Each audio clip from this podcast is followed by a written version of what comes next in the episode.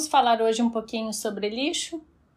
Então, como sabemos, vivemos em uma sociedade que consome o tempo todo e, em consequência a isso, produzimos lixo também o tempo todo. E quando falamos de lixo, precisamos lembrar que o lixo que produzimos pode ter diversos destinos. E estes destinos se diferenciam tanto pelo processo quanto pelo que irá restar deste procedimento. Por exemplo, na compostagem, o material orgânico passa por um tratamento biológico e é produzido um composto que é utilizado como adubo para fertilizar o solo. Já no aterro sanitário, o lixo é enterrado em camadas, causa mau cheiro e a proliferação de insetos e contaminação do solo. E tem também o lixão, que são os grandes terrenos a céu aberto, onde o lixo não recebe tratamento e pode causar grandes problemas ambientais. A incineração, que ocorre quando o lixo é queimado, dentro de câmaras com gases e temperatura controlados para garantir a queima total do lixo. E, por fim, a reciclagem, que é o reaproveitamento de materiais, consistindo em recolher e transformar materiais que não estão sendo usados em novos produtos e matérias-primas para diminuir a quantidade de resíduos, além de poupar energia e recursos naturais. Este processo de transformar algo que não está sendo mais utilizado em algo que pode ser usado de outra forma parece ser o melhor destino para o lixo. E a importância disso é que precisamos nos conscientizar de que, uma vez que algo é criado, esta coisa não desaparece. Não existe jogar o lixo fora como se ele desaparecesse num passe de mágica.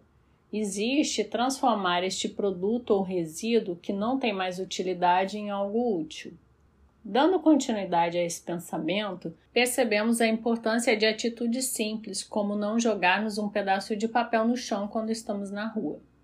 Porque você já pensou se todas as pessoas descartassem pedaços de papel no chão da rua? Chegaríamos a um momento em que não seria possível mais andar nas ruas, não é mesmo? Portanto, o fato de colocar este papel que não nos serve mais no lixo para que depois ele seja tratado e reciclado e por fim receba uma nova utilidade é uma atitude importante para o meio ambiente, pois assim não estaremos mais jogando nada no lixo, mas sim tratando e dando uma nova utilidade para aquilo que não nos serve mais.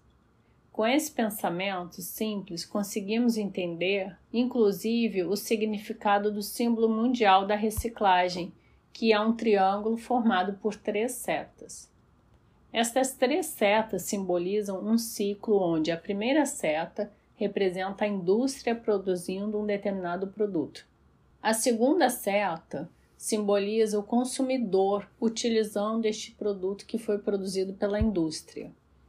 E a terceira seta representa a reciclagem, onde este produto que foi produzido pela indústria e depois utilizado pelo consumidor será reciclado e assim será permitida uma nova utilização desta matéria-prima. Por isso, é importante que o lixo orgânico seja separado do lixo reciclável.